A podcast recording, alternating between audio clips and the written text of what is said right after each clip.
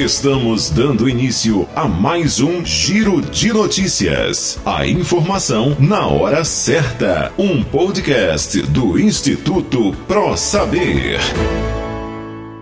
Olá, queridos ouvintes do Giro de Notícias, um podcast do Instituto Pro Saber. E hoje, na edição do dia 24 de agosto de 2020, traremos aí notícias do Brasil e do mundo de maneira descomplicada para vocês. Na nossa primeira notícia, ProUni 2020, aprovados em lista de espera do segundo semestre, são divulgados nesta segunda-feira. O Ministério da Educação divulga nesta segunda-feira, dia 24, os aprovados na lista de espera do ProUni. Estudantes precisam comprovar informações nas instituições de ensino até sexta-feira, dia 28. O programa oferece bolsas de estudos parciais que cobrem 50% da mensalidade e integrais para cursos de graduação e de formação continuada em universidades particulares. Para verificar os nomes da lista de espera, o candidato deve acessar o site do ProUni. Segundo o MEC, ao todo foram ofertadas nesse segundo semestre 167.780 bolsas em 1.061 instituições particulares de ensino superior, sendo 60.551 bolsas integrais e 107.229 bolsas parciais.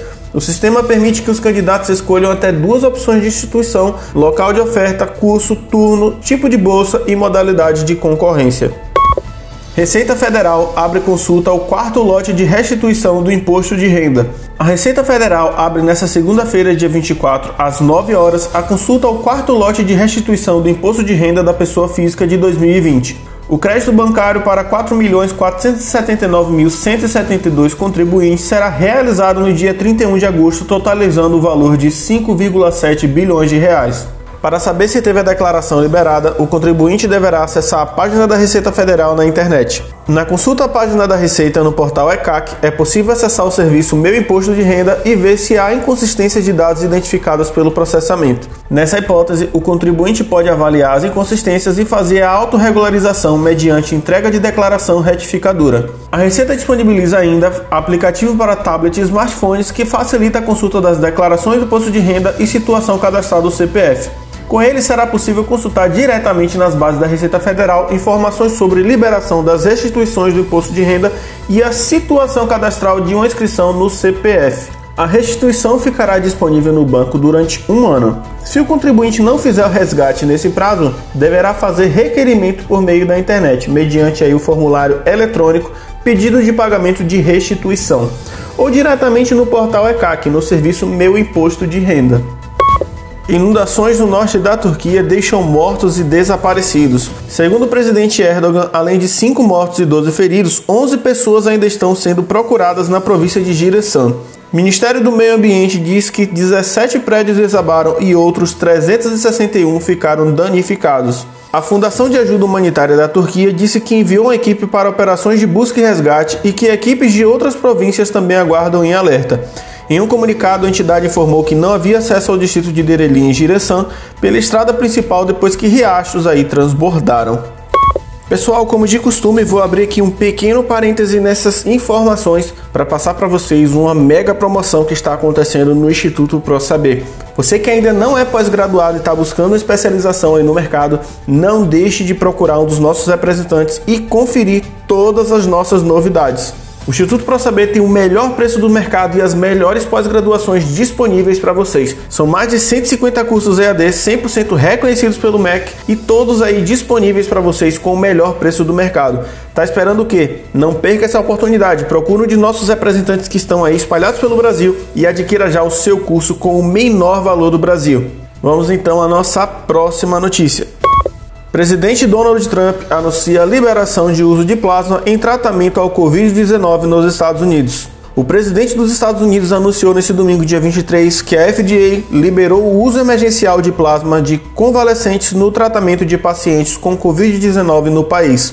Embora anunciada com alarde pelo presidente, a liberação deve ampliar o alcance do tratamento, amplamente defendido por Trump, que já foi utilizado em cerca de 70 mil pessoas nos Estados Unidos. Ele consiste em transfusões de material retirado do sangue de pessoas que já se curaram da doença e têm anticorpos. Isso reduziria a mortalidade em cerca de 35%, segundo estudos iniciais, desde que a aplicação seja realizada precocemente.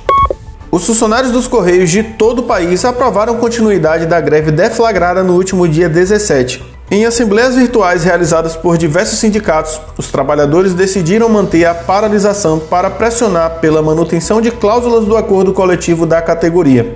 A informação foi divulgada na noite do sábado pela Federação Interestadual dos Sindicatos dos Trabalhadores e Trabalhadoras dos Correios, que reúne os sindicatos de São Paulo, Rio, Bauru, Tocantins e Maranhão.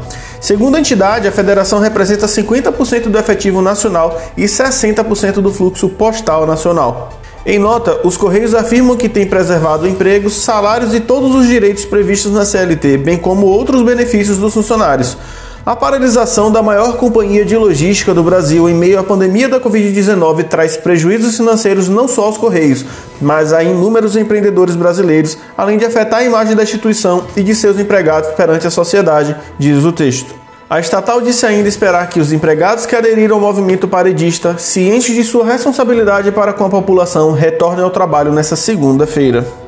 Então, pessoal, esse foi mais um giro de notícias, esse podcast do Instituto Pro Saber, trazendo aí as últimas novidades do Brasil e do mundo de maneira descomplicada para vocês e de maneira bem resumida. Espero estar com vocês aí num próximo episódio. Um abraço e até mais.